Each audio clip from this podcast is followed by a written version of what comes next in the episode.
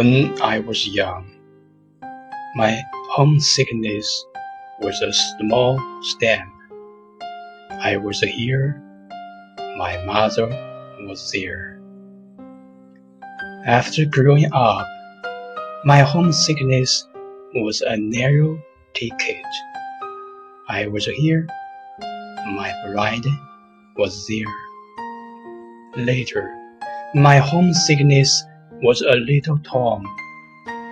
I was outside, my mother was inside. And now, my homesickness is a shallow street. I'm here, the mainland is there.